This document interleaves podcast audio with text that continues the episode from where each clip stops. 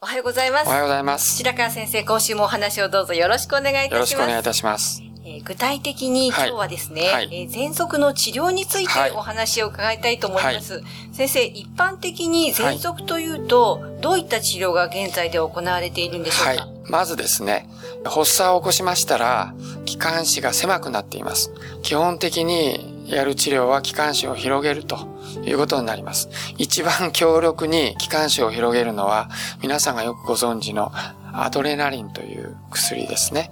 これを使いますと、皮膚に注射するわけですけど、一瞬にして気管支がバッと開いて、さっきまでヒーコラゼーコラやってた人が、シャキッとしてさいならと言って帰ってくぐらいの強力なものです。しかしながら、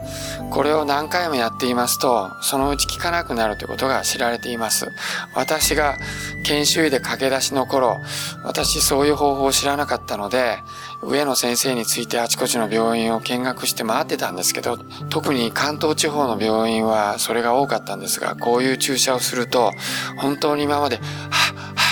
と言って、もう前かがみになって苦しそうに息してた人が、シャキッとして、そのまんますぐに帰っていくというのを見てびっくりしました。なので、これは緊急事態の時にはこういうのは使えます。その次には、点滴ですね。気管支拡張剤。それから、ステロイドを入れたものを点滴していただくと。まあ、炎症を抑えつつ、気管支を広げると。とってもひどくない限りは、点滴を大体終わる頃には発作は収まっていると。発作を起こしてしまった後は、病院に可及的速やかに行って受けるというのが通常のやり方です。はい。えー、そうしますと、えー、白川先生の治療では統合医療ということで、はい、もう少し違う形のアプローチがあるんでしょうか、はい、はい、我々のところでは、もちろん、あの、まず重要なことは発作を起こさないということになりますので、発作を起こしてない時にですね、どうやってその状態を維持するかと。だんだんダニを吸い込んで、体の中で目に見えない範囲で、ダニの抗原と自分の免疫細胞がちゃんちゃんバラバラを始めて、そういうエネルギーがこう蓄積していって、あるところまで来るとドカーンと爆発して、発作という形で現れるわけですね。したがってそれを抑えるということで、我々はですね、その気管支拡張剤を予防点滴と称して、点滴をさせていただいてます。軽く発作が聞こえるかどうかと、聴診器を当てると、えー、ほんの初期の頃にピーという軽く音が聞こえてくる時あります。そして本人がなんだかちょっとあの、いつもより苦しくなってきたなというところがあれば、3日ぐらいお呼びして、まず点滴を始めます。で、その上で、パプラールを処方させていただいてですね、飲んでいただくと。で、常々パプラールのことは申しておりますけれども、やはり喘息においてもですね、アレルギーの炎症が起こってくると、やっぱり強く活性酸素、その他のものが出てですね、それが気道を荒らすことによって、過敏性を刺激して、発作にまでつながってしまうということになりますので、予防段階でも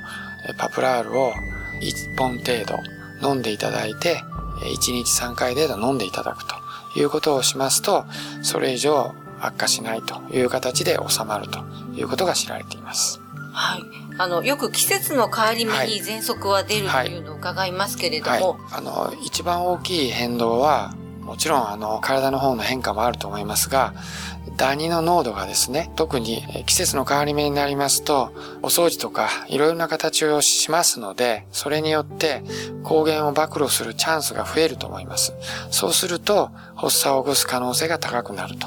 いうふうに思います。気温の変化とともに、そのダニの死骸ですとか、ね、発生が変わってくるのでということそうですね。あの、生きたダニだけに反応があるということですと、実はダニが一番1年間で多くなるのは9月末から10、11、12にかけてなんですが、もう後半の冬になってきますと寒くてダニは死んでいます。しかし死骸でも吸い込むと抗原として働いて発作を起こしますので暖房で汚れた部屋をブンブンやりますと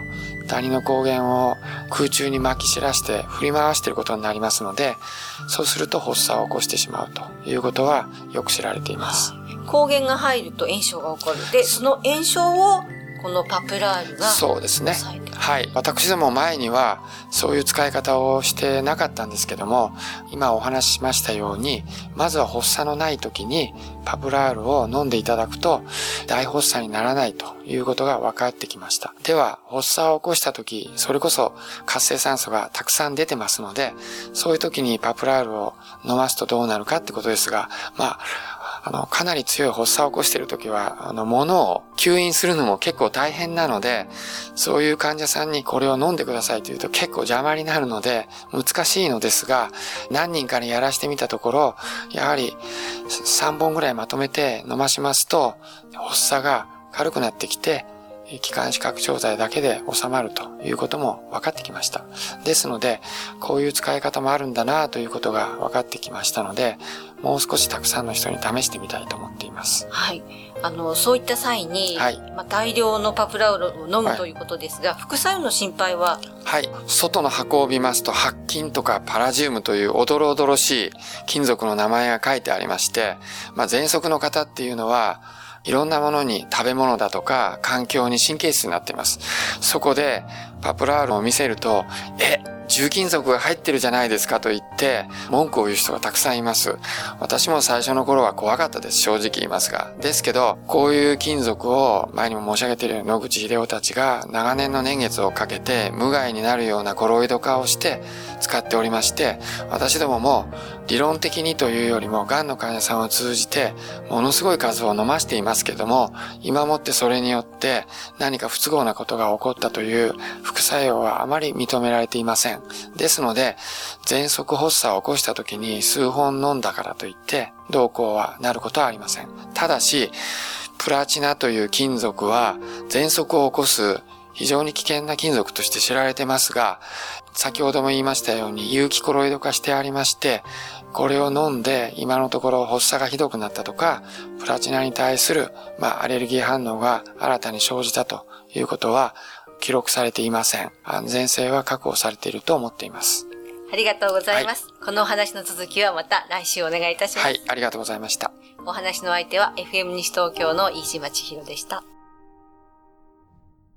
野口秀夫の意思を継ぎ開発されたパプラール病気のもと活性酸素を分解するのでいろんな病気の回復に役立っていますがん糖尿病アトピー喘息諦めないで使ってみるといいですよ。健康飲料パプラール。お問い合わせは武蔵野製薬で検索。